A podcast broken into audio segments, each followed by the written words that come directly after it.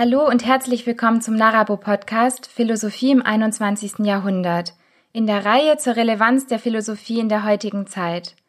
Das folgende Gespräch kannst du hier im Podcast in voller Länge anhören und wenn du möchtest, dir Teile daraus auf unserem YouTube-Kanal ansehen. Es wäre sehr schön, wenn du uns am Ende eine Bewertung dalässt und den Podcast teilst, wenn er dir gefällt. Ich freue mich, dass du dir die Zeit nimmst und wünsche dir jetzt ganz viel Spaß beim Zuhören. Ich freue mich wirklich sehr, dass Sie sich die Zeit nehmen und würde Sie bitten, dass Sie sich zu Beginn vielleicht erstmal vorstellen. Mein Name ist Katrin Misselhorn. Ich bin Professorin für Philosophie an der Universität Göttingen. Zu meinen Forschungsgebieten gehört die Philosophie der künstlichen Intelligenz, die Maschinen- und die Roboterethik. Und ich beschäftige mich natürlich auch mit klassischen philosophischen Themen wie die Objektivität der Wahrnehmung und der Erkenntnis. Bevor ich zu Ihren Forschungsthemen einsteigen möchte, würde ich Sie gern nochmal zuerst fragen, wie sind Sie dazu gekommen, Philosophie zu studieren? Ich bin über die Schule zur Philosophie gekommen und zwar zum einen über den Ethikunterricht und zum anderen über das Wahlfach Philosophie. Da habe ich festgestellt, dass die bohrenden Fragen, die mich umgetrieben haben und die in meinem eher pragmatisch orientierten Umfeld auf recht wenig Resonanz gestoßen sind, eine über 2000 Jahre alte Tradition haben und dass es sogar eine eigene akademische Disziplin gibt, die sich mit diesen Fragen beschäftigt. Das hat mich fasziniert von Anfang an, auch die Art und Weise, diese Fragen eben rational anzugehen. Das hat mich fasziniert. Hinzu kam dann die für das Teenageralter sicher typische Infragestellung von Autoritäten. Also ich habe irgendwann festgestellt, das, was meine Lehrer, meine Familie und Verwandte zu vor allem zu wichtigen Fragen des Lebens zu sagen haben, das überzeugt mich nicht immer und ich fand auch die Liegen nicht immer richtig und vieles schien mir auch bestimmt zu sein durch Konvention und Gewohnheit einfach. Und das fand ich sehr unbefriedigend. Und das hat mich dann dazu gebracht, zu der Idee, dass ich dachte, so will ich nicht leben, sondern ich möchte wirklich alle meine Meinungen rational überprüfen, wirklich jede meiner Meinungen selbst rational überprüfen. Und das ist ein klassisches philosophisches Motiv, das man in dieser existenziellen Form etwa bei Descartes findet der das mit dem Bild beschreibt, dass man in einem Korb die Äpfel untersucht und die fauligen Äpfel, also die falschen oder unbegründeten Meinungen dann eben raussucht und nur noch die guten Äpfel behält. Und so ähnlich habe ich mir also das tatsächlich auch vorgestellt und das war eigentlich das Ziel, mit dem ich angefangen habe, Philosophie zu studieren. Dann war es vielleicht zunächst noch gar nicht so sehr Ihr Ziel, auch den akademischen Weg einzuschlagen oder stand es für Sie dann auch schon sehr schnell fest im Philosophiestudium? Die akademische Philosophie habe ich dann tatsächlich erst an der Universität Tübingen kennengelernt, wo ich studiert habe und wo ich mich eigentlich von Anfang an auch wohlgefühlt habe, wie der Fisch im Wasser und eigentlich sofort dachte, das möchte ich idealerweise mein Leben lang machen. Äh, wobei mir schon auch klar war, dass der Weg in die akademische Philosophie steinig ist. Also das ist doch von vielen Unwägbarkeiten geprägt. Was mich damals auch sehr angesprochen hat, war, dass ich doch von vielen meiner Philosophie-Professoren äh, behandelt wurde als gleichwertige Gesprächspartnerin. Und das ist aus meiner Sicht auch eine Besonderheit der Philosophie, dass man schon über die Jahre lernen kann, was gibt es für philosophische Positionen, welche philosophie-historischen Entwicklungen gibt es, was für philosophische Argumentationsformen gibt es. Also man entwickelt sich auf jeden Fall weiter, aber sozusagen auch als Anfänger kann man zum Beispiel sehr gute Einwände formulieren. Und diese Einwände, damit bin ich eigentlich auch von Anfang an ernst genommen worden. Und das fand ich eben auch eine tolle Erfahrung, dass man als Philosophierender doch von Anfang an gleichgestellt ist, wenngleich natürlich die Lehrenden mehr Erfahrung haben, mehr Hintergrundwissen und ähnliches.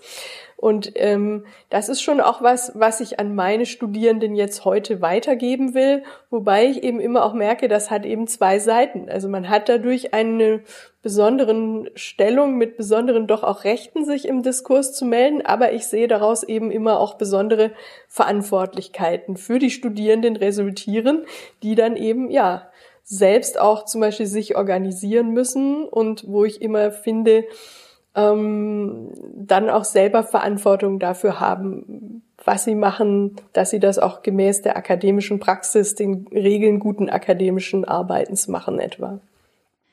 Und jetzt Sie als Philosophieprofessorin, wie kann man sich Ihren Arbeitsalltag eigentlich vorstellen?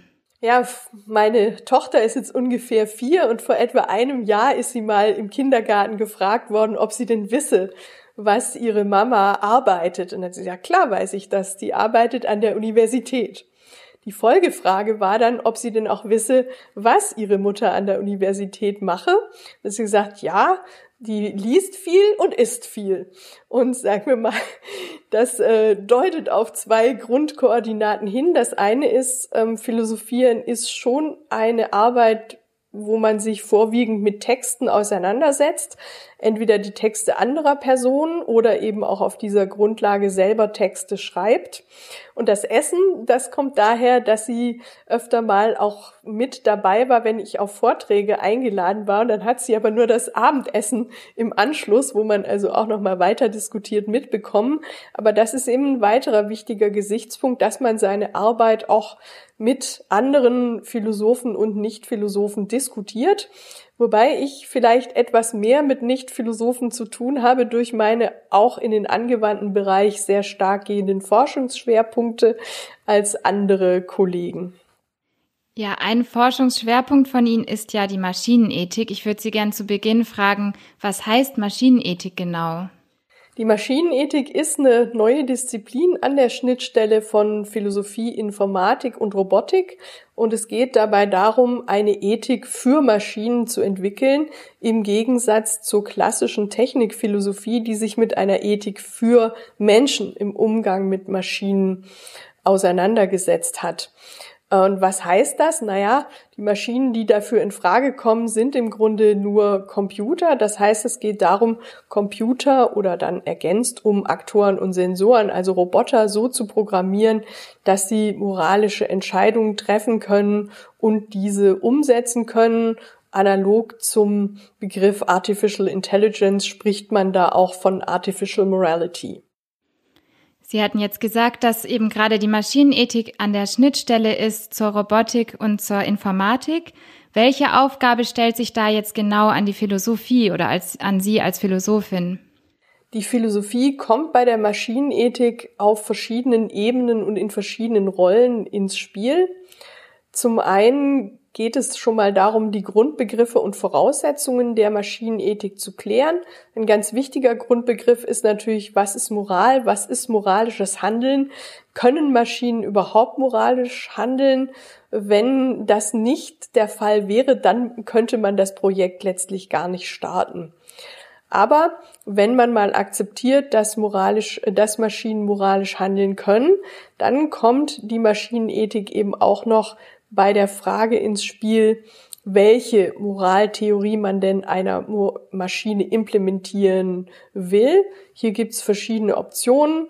Schon die Art und Weise, wie die Ethik beschaffen ist, da unterscheiden sich die philosophischen Ethiken. Es gibt sogenannte Prinzipienethiken, die davon ausgehen, dass man eben Moralprinzipien formuliert und die dann auf Anwendungsbereiche eben anwendet. Oder es gibt Ethiken, die partikularistisch sind, das heißt, die fallbasiert sind. Man geht also von Einzelfällen aus und versucht daraus dann Generalisierungen zu entwickeln. Ähm, oder es gibt auch Ansätze, die diese Aspekte versuchen zu kombinieren. Klassische Prinzipienethiken sind beispielsweise die kantische Ethik und die utilitaristische Ethik. Und die unterscheiden sich dann durchaus auch bei den Resultaten ähm, also welche ethischen Empfehlungen sie geben.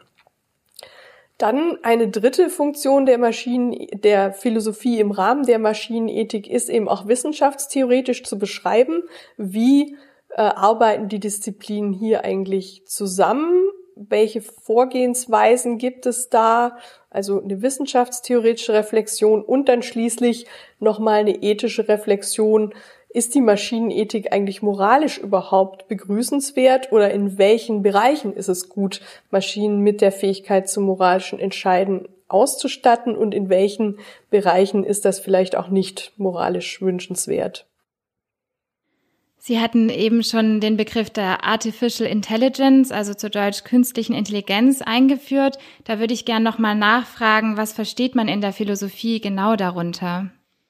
In der Philosophie wird unterschieden zwischen der sogenannten starken und der schwachen künstlichen Intelligenz. Die schwache künstliche Intelligenz hat eigentlich nur das Ziel, bestimmte Leistungen ähm, zu erbringen, die beim Menschen als intelligent gelten würden.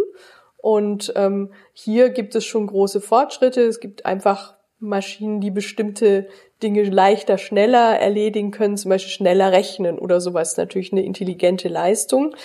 Die starke künstliche Intelligenz hat darüber hinaus den Anspruch, Intelligenz, so wie sie beim Menschen gegeben ist, auch nachzubilden. Und da ist es ganz wichtig auch zu wissen, dass die Entwicklung des Computers durchaus auch auf die Philosophie des Geistes Rückwirkungen hatte. Denn vorher ähm, gab es sozusagen die Optionen dualistische Theorie oder materialistische Theorie. Dualistische Theorie ist also wenig attraktiv, wenn man sagt, der Geist ist irgendwie eine eigene Substanz. Das führt so zum was soll das sein? Und es scheint auch, dass man zum Beispiel die kausale Geschlossenheit der Welt dann nicht erhalten kann. Und der Materialismus hatte die Schwäche, dass es zu eng erschien, mentale Zustände mit einzelnen Gehirnzuständen etwa gleichzusetzen. Da kann man zum Beispiel dann Tiere nicht mit erfassen, die doch, wo man vielleicht sagen will, die haben Schmerzen, aber doch eine äh, andere Gehirnstruktur. Und da kam die Idee als rettender Ausweg eben, dass man sich gedacht hat, na, vielleicht ist es so, dass ähm, der menschliche Geist sowas ist wie eine Software, die im Grunde auf dem Gehirn läuft. Und das war eigentlich dann auch der Anstoß, der für die starke künstliche Intelligenz äh, sehr gesprochen hat. Und könnten Sie das vielleicht noch weiter erläutern? Also gibt es tatsächlich jetzt auch die Möglichkeit für eine starke künstliche Intelligenz Ihrer Meinung nach? Ich bin dem gegenüber eher skeptisch, weil ich ähm, denke, dass Intelligenz beim Menschen eine Sache ist, die eben in der dynamischen Interaktion eines verkörperten Wesens mit seiner Umwelt entsteht.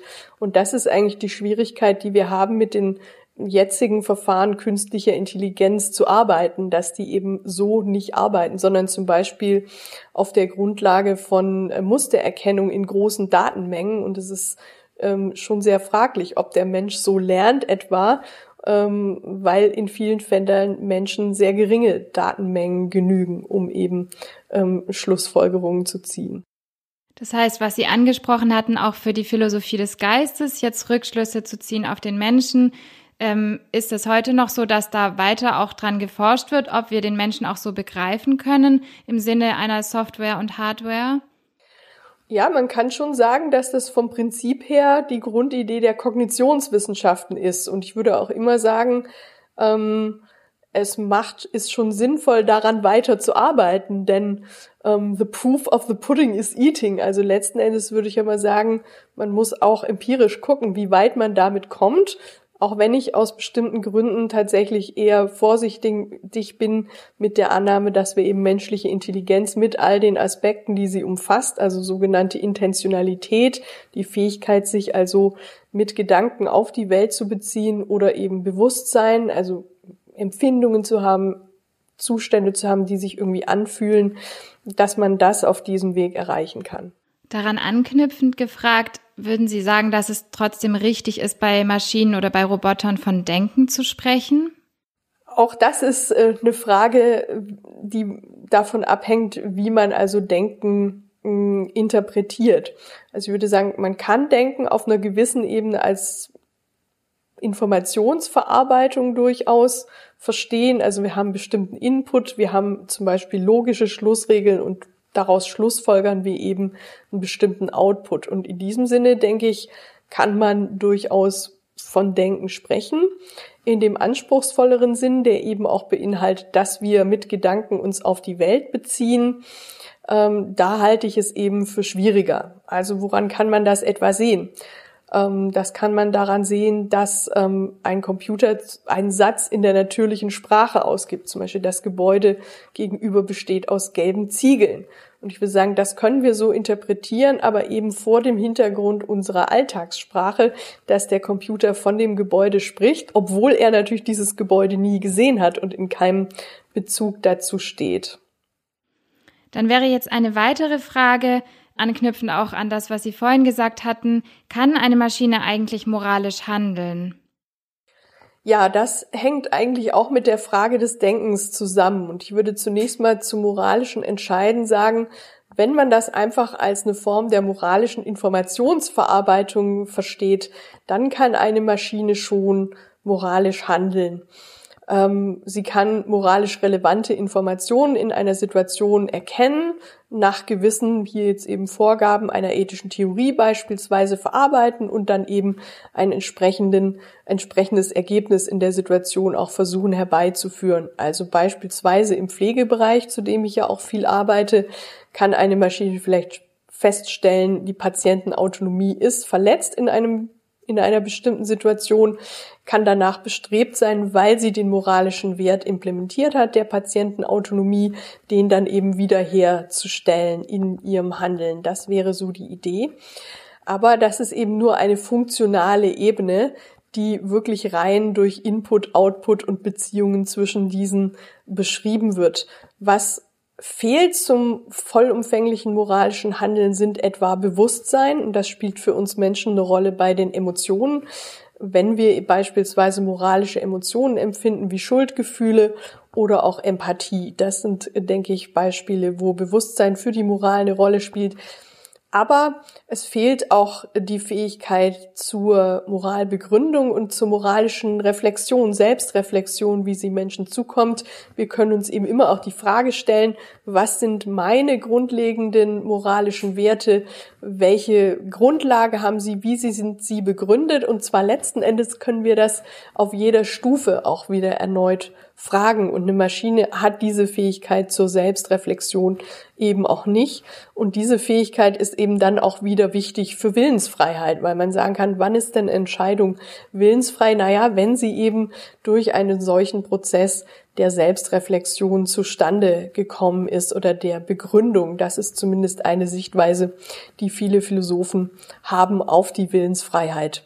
Und dann kann man schon auch sagen, dass ähm, Maschinen einen sehr viel engeren Anwendungsbereich haben. Also beispielsweise Pflegeroboter können eben Situationen in der Pflege bearbeiten, autonomes Fahren, die können eben Verkehrssituationen oder Kriegsroboter können Situationen in militärischen Konflikten äh, bearbeiten. Die menschliche Moralfähigkeit ist aber universell. Also wir können im Grunde alle Lebensbereiche einer moralischen Reflexion unterziehen. Wir können über Freundschaft nachdenken, über Gerechtigkeit.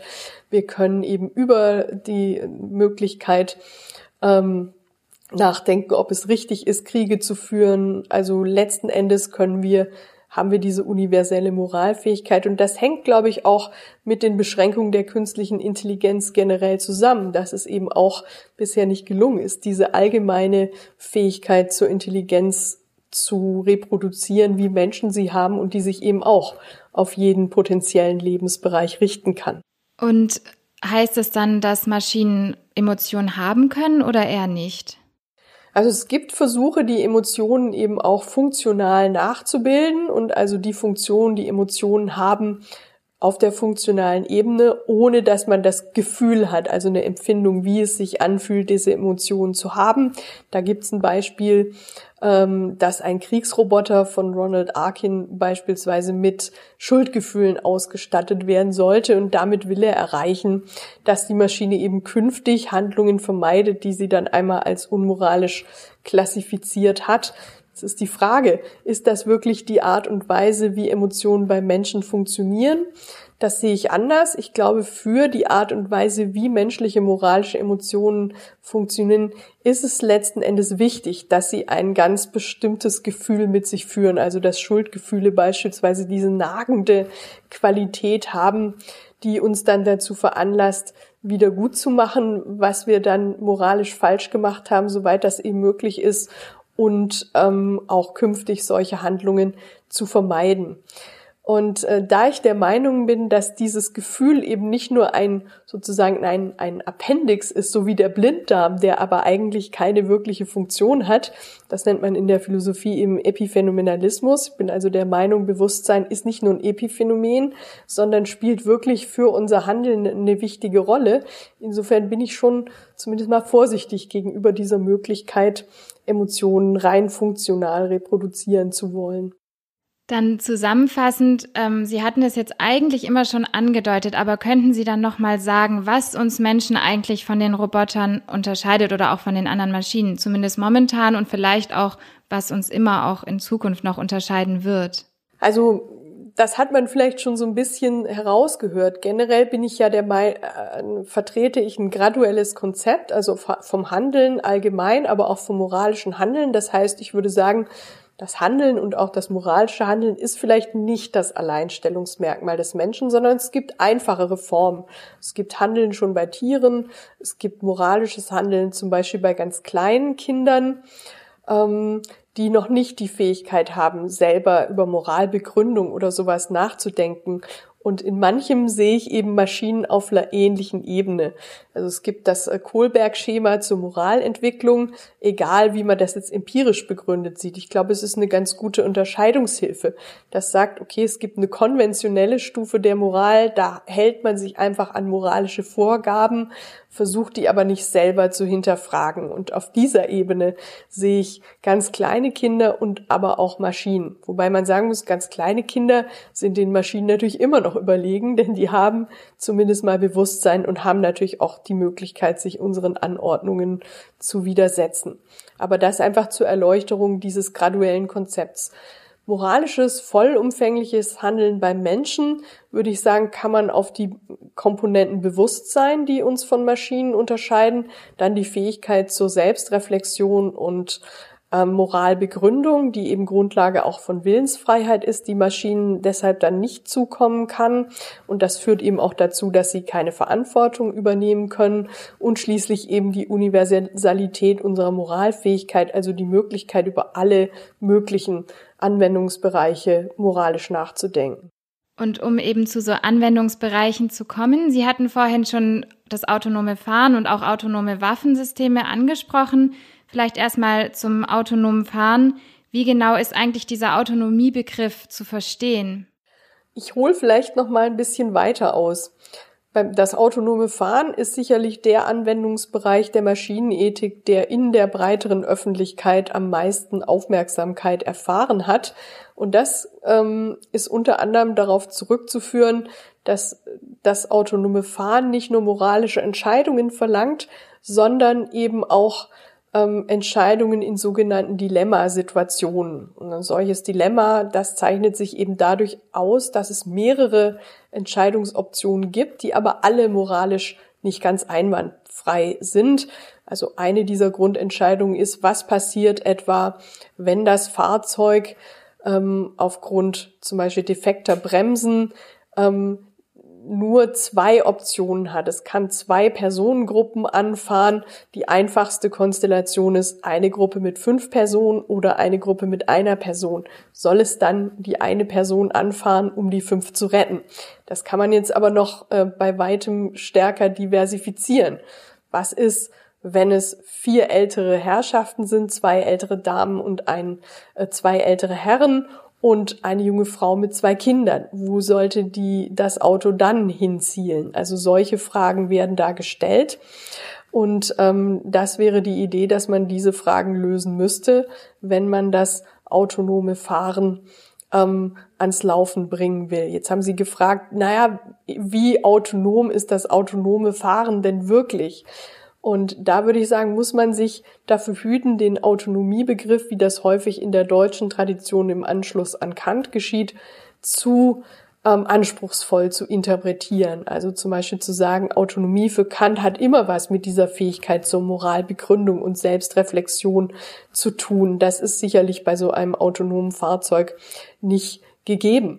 Aber wenn man den Begriff der Selbstursprünglichkeit benutzt, den ich lieber verwende als den Begriff der Moral, dann kann man sagen, dazu gehört Interaktivität mit der Umwelt, dazu gehört eine gewisse Unabhängigkeit, ähm, das eigene Verhalten zu verändern, ohne direkte äh, Einflussnahme aus der Umwelt oder eben auch eine gewisse Adaptabilität, also dass man sich an neue Situationen anpassen kann. Das kann in dem Fall gegeben sein. Und natürlich kann man sagen, die Autos sind doch von uns programmiert. Inwiefern sind die dann denn ähm, autonom? Und da würde ich sagen, die Autonomie ist gar nicht das primäre Problem, sondern es ist die Unvorhersehbarkeit und die Unkontrollierbarkeit autonomer Systeme. Und die resultieren eben daraus, dass wir im Einzelfall nicht wissen, wie die sich entscheiden werden. Das kann man ganz gut an den beiden Systemen zeigen, die die besten Spieler im Go besiegt haben, also AlphaGo und AlphaGo Zero. Die sind natürlich auch von Menschen programmiert und trotzdem konnten weder die Entwickler noch die besten Go-Spieler vorhersagen, welche Züge diese Systeme im Einzelnen dann wählen würden. Deshalb war es ja auch so schwer, sie zu besiegen. Und das ist eben genau diese Problematik, die sich ergibt. Sie hatten von dieser Dilemmasituation gesprochen und dieser Problematik, wie sich jetzt dann ein Auto in solcher Situation entscheiden soll. Ich würde dazu gerne fragen, wie sieht es dann eigentlich mit der Verantwortung aus? Liegt die dann bei den Programmierern oder würde man sagen, wenn es eben sich so autonom weiterentwickelt oder auch verhält, wie man es nicht unbedingt vorhersehen kann, hat dann tatsächlich das Auto selber die Verantwortung zu tragen? Ja, Sie merken es schon an der Formulierung. Ich glaube, jeder stutzt, wenn er hört, das Auto soll selber die Verantwortung tragen. Das Auto kann natürlich die Verantwortung nicht tragen. Und viele schließen daraus unmittelbar, dass doch der Mensch dann verantwortlich ist. Aber so einfach ist es leider nicht, sondern äh, das Problem, das sich ergibt, ist, dass diese Unvorhersehbarkeit und Kont äh, Mangel an Kontrolle, von denen ich eben sprach, dazu führen, dass die Verantwortungszuschreibung an Menschen eben untergraben werden kann. Das hat der australische Maschinenethiker Robert Sparrow äh, gezeigt. Ähm, warum ist das so? Naja, nehmen wir eben an, eine Maschine sozusagen wurde so auf eine gewisse Art und Weise programmiert, und zeigt schließlich ein moralisch fragwürdiges Verhalten. Aber niemand hat das beabsichtigt. Es konnte auch niemand vorhersehen und es konnte auch niemand mehr eingreifen in dem Moment. Und das führt eben letzten Endes genau dazu, dass dann auch kein Mensch dafür verantwortlich ist. Denn das erwarten wir in unseren Verantwortungszuschreibungen, dass äh, derjenige auch vorhersehen konnte, was äh, das Ergebnis sein würde oder es sogar direkt beabsichtigt hat und es auch kontrollieren konnte, also verhindern hätte können, dass es eintritt. Und diese Bedingungen sind eben nicht erfüllt. Und deswegen kommt es zu diesen Problemen mit der Verantwortungszuschreibung. Und was sind denn dann die Vorteile eigentlich am autonomen Fahren? Oder würden Sie sagen, dass es wünschenswert ist, dass wir es schaffen, wirklich autonomes Fahren zu haben? Viele bringen natürlich immer als Argument für das, äh, für das autonome Fahren, dass der Mensch die Hauptfehlerquelle ist im Verkehr. Aber mir ist das zu schwarz-weiß. Also diese Option entweder vollautonomes Fahren oder der Mensch als Fehlerquelle. Ich würde dafür plädieren, erstmal zu eruieren, wie es mit dem assistierten Fahren ist. Äh, denn da könnte man beides haben. Also man hätte sozusagen durch die Assistenzsysteme eine hoffentlich Minimierung sozusagen der menschlichen Fehleranfälligkeit und auf der anderen Seite würde man der Maschine aber nicht die Entscheidung über Leben und Tod von Menschen überlassen, was ich eben problematisch finde. Ja, ich würde gern nochmal an das künstliche Intelligenzthema anknüpfen. Und zwar gibt es ja auch die Theorie, dass sich die Maschinen so weiterentwickeln könnten, dass sie die Intelligenz des Menschen bei Weitem übertreffen. Können Sie darauf kurz eingehen? Ja, vielleicht auch nochmal zum Begriff der Singularität. Der kommt ja aus dem Kontext der Mathematik, wurde eben ein Umschlagpunkt bezeichnet, ab dem Funktionen sich unvorhersehbar nutzbar verhalten. Und das wäre eben die Idee, dass wir eines Tages in der Lage sind, eine menschenähnliche künstliche Intelligenz zu entwickeln und diese künstliche Intelligenz dann eben eine noch intelligentere künstliche Intelligenz erschaffen kann, eine sogenannte Superintelligenz, die eben die Fähigkeiten eines jeden Menschen im Hinblick auf die Intelligenz übertreffen und dann vielleicht noch mal sogar eine Stufe weiter kann man schon sagen, es ist gar nicht so einfach, diese Intelligenz in dieser Form zu quantifizieren. Geht das denn? Aber abgesehen davon äh, bin ich tatsächlich skeptisch, dass es überhaupt nur so einfach sein wird, eine menschenähnliche künstliche Intelligenz zu erschaffen, weil ich eben Intelligenz als ein Phänomen sehe, das mh, dynamische Lebewesen mit Körpern in der Interaktion mit ihrer Umwelt entwickeln äh, lebendige Wesen, das heißt Systeme, die eben autopoietisch sind, das heißt, sie grenzen sich selber von ihrer Umwelt ab, können sich selber erhalten und auch reproduzieren. Das heißt, für mich ist das Geistige sehr eng auch mit dem biologischen Leben verknüpft. Und mit den gegenwärtigen Methoden der künstlichen Intelligenz sehe ich nicht diese Möglichkeit, lebendige Systeme zu erschaffen. Und deswegen bin ich skeptisch gegenüber dieser ähm, Idee, man könne eine Superintelligenz schaffen.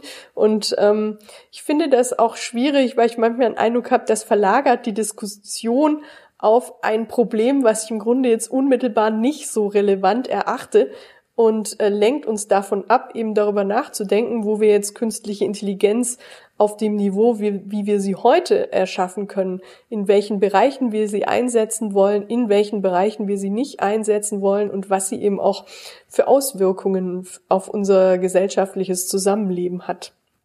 Gerade im Hinblick darauf, in welchen Bereichen man jetzt heute schon oder vielleicht auch in näherer Zukunft äh, künstliche Intelligenz oder auch Maschinen und Roboter dann auch haben wird, blicken Sie da mit Zuversicht oder mit Sorge auf die Entwicklung?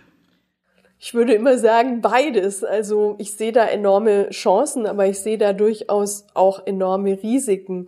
Und ich sehe auch meine Aufgabe als Philosophin durchaus darin, diese beiden Pole ähm, zu differenzieren. So bin ich natürlich immer wieder auch mit Hochglanzvisionen konfrontiert, die die Tech-Firmen präsentieren, wo alles super duper aussieht. Und da sehe ich meine Aufgabe darin, auch mal die Luft rauszulassen und zu zeigen, Leute, also so toll, wie ihr das darstellt, ist es eben nicht. Ihr sozusagen berücksichtigt einfach auch gewisse Schwierigkeiten nicht. Und auf der anderen Seite gibt's vor allem in der sozusagen kontinentalen Technikphilosophie eine sehr grundlegende Technikskepsis, die vielfach an Heidegger beispielsweise einknüpft und die Technik per se als etwas Schlechtes sieht. Und das versuche ich auf der anderen äh, Seite auch zurückzuweisen, weil ich eben denke, das ist mir auch zu einseitig, die Technik grundsätzlich zu verdammen. Ja, man kann jetzt ja beim Thema Technikphilosophie unendlich weit noch weiter fragen und in andere Anwendungsbereiche auch einsteigen. Ich würde aber gerne jetzt gegen Ende Sie noch ein paar persönlichere Fragen stellen. Und zwar wäre eine Frage, welche Philosophin oder welcher Philosoph hat Sie eigentlich am meisten inspiriert? Ja, da muss ich nicht lange nachdenken. Das ist also ganz klar Platon gewesen. Ähm, und auch seine Figur des Sokrates, das ist für mich schon bis heute ein Vorbild im Hinblick auf das Ethos des Philosophen, was wirklich eine, glaube ich, ganz besonders starke Verpflichtung auf die Wahrheit beinhaltet, die für Sokrates so weit ging, dass er dafür sogar bereit war, in den Tod zu gehen. Er hätte etwa die Möglichkeit gehabt, sich auch aus dem Gefängnis davon zu machen mit Hilfe von Freunden und er wollte das nicht, weil er zu seinen Ansichten auch stehen wollte. Und ähm, ein weiterer Punkt ist die Verbindung von subtiler philosophischer Argumentation mit einer einfach unglaublichen literarischen Qualität, die für mich auch immer wieder dafür ausschlaggebend ist, manche auch Studierende empfinden die akademische Philosophie als sehr trocken. Und das ist vielleicht ein Hintergrund. Und bei Platon sozusagen kommen diese beiden Aspekte in eine starke Harmonie und man fühlt sich auch deswegen immer auch persönlich davon sehr stark angesprochen, weil er diese Aspekte auf eine, ja, ich würde sagen, untrennbare auch Art und Weise und auf eine bisher nicht wieder erreichte Art und Weise verbunden hat. Wenn es ein Buch gibt, das Sie weiterempfehlen würden, welches wäre das? Das wäre Robert Musils Mann ohne Eigenschaften. Das ist für mich auch ein sehr grundlegendes Buch und ich empfehle das unter anderem auch deshalb weiter, weil Musil meiner Meinung nach als Philosoph immer noch unterschätzt wird.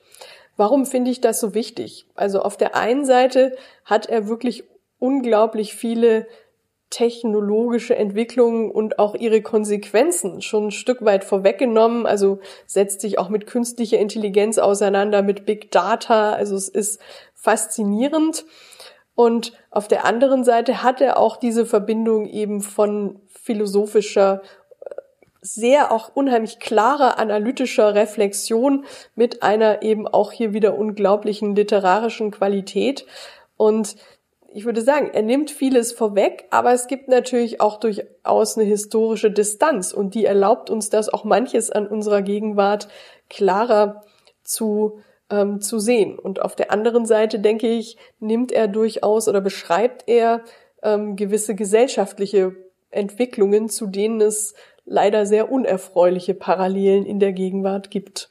Ja, zum Schluss möchte ich Sie noch fragen, ob es noch etwas gibt, das Sie von sich aus gerne sagen möchten ja, vielleicht im Hinblick auf die, äh, die Wirkungsmöglichkeiten, nicht nur von mir als Philosoph, sondern insgesamt. Also ich werde oft gefragt, ob, ähm, ob man denn die technologische Entwicklung überhaupt verhindern könne oder ob die nicht so oder so käme. Und da ist mein Eindruck, wir müssen an der Idee festhalten, dass wir die Wirklichkeit, die Gesellschaft auch verändern können. Ähm, und das finde ich auch als Philosophin, aber auch alle anderen, weil ich sagen würde, sonst geben wir eigentlich die Idee einer Demokratie der Substanz nach eben auf. Und ich habe durchaus den Eindruck, das Thema beispielsweise Ethik in der KI hat mehr Aufmerksamkeit in der Öffentlichkeit erfahren in den letzten Jahren und ähm, durchaus auch kritische Stimmen bis hin zu äh, auch Bürgerbewegungen ähm, resultierten daraus. Und das hat aber umgekehrt auch dazu geführt, dass das Thema in der Politik einfach mehr Gehör findet und wichtiger geworden ist, diese ethischen Themen. Und insofern kann ich nur dazu ermutigen, nicht nur ich als Philosophin, sondern eben auch ähm, Sie oder ihr äh, wirklich zu versuchen, die Dinge so zu gestalten und zu diskutieren, wie ihr das für richtig haltet und nicht dem Fatalismus ähm, anheimzufallen. Dankeschön, das ist ein sehr, sehr schönes Schlusswort. Ich bedanke mich ganz von Herzen bei Ihnen für dieses wunderschöne Gespräch und dass Sie sich die Zeit genommen haben. Gerne. Wir bedanken uns ganz herzlich bei dir fürs Zuhören und wir würden uns wirklich sehr über deine Bewertung auf iTunes freuen. Lass uns auch gerne deine Gedanken zu der Podcast-Folge da. Diese kannst du uns natürlich auch gern auf unseren anderen Kanälen wie YouTube, Instagram oder Narabo mitteilen. Alle Informationen findest du in der Beschreibung. Und wenn dir die Folge gefallen hat, dann erzähl doch gerne deinen Freunden, Bekannten oder Verwandten davon. Vielen Dank und hoffentlich bis zur nächsten Folge.